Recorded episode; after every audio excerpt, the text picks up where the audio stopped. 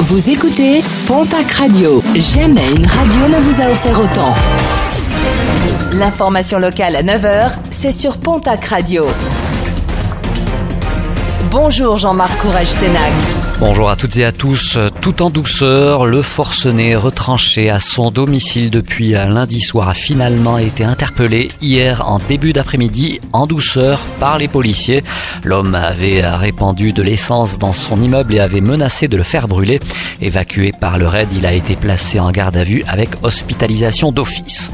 Ouf de soulagement dans les Hautes-Pyrénées. Un septuagénaire parti à la cueillette des champignons était activement recherché depuis lundi soir dans un secteur compris entre Odos et Ibaret.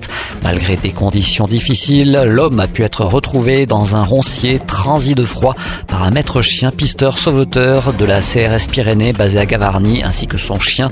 Le septuagénaire avait perdu ses lunettes de vue et était incapable de se repérer. Il a ensuite été confié aux pompiers de Tarbes.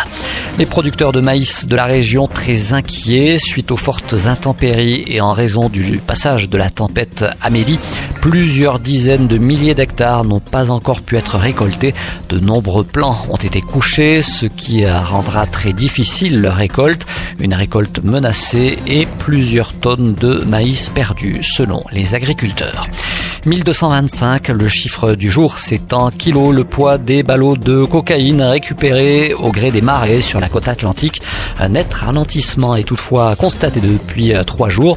Les circonstances restent encore inconnues, mais les enquêteurs privilégient la piste d'un délestage à la suite d'une avarie ou d'une tempête de la drogue en provenance de Colombie, du Pérou et de la Bolivie. Et puis, manifestation ce samedi à Mont-de-Marsan pour la défense de la culture taurine. Rendez-vous est donné à 9h aux de la ville. Le collectif pour la survie de la course landaise s'inquiète pour son avenir face aux nouvelles dispositions prévues par l'URSSAF et à la disparition de l'assiette forfaitaire en place depuis 1997. Le projet de loi d'interdiction de la corrida aux mineurs est également dénoncé.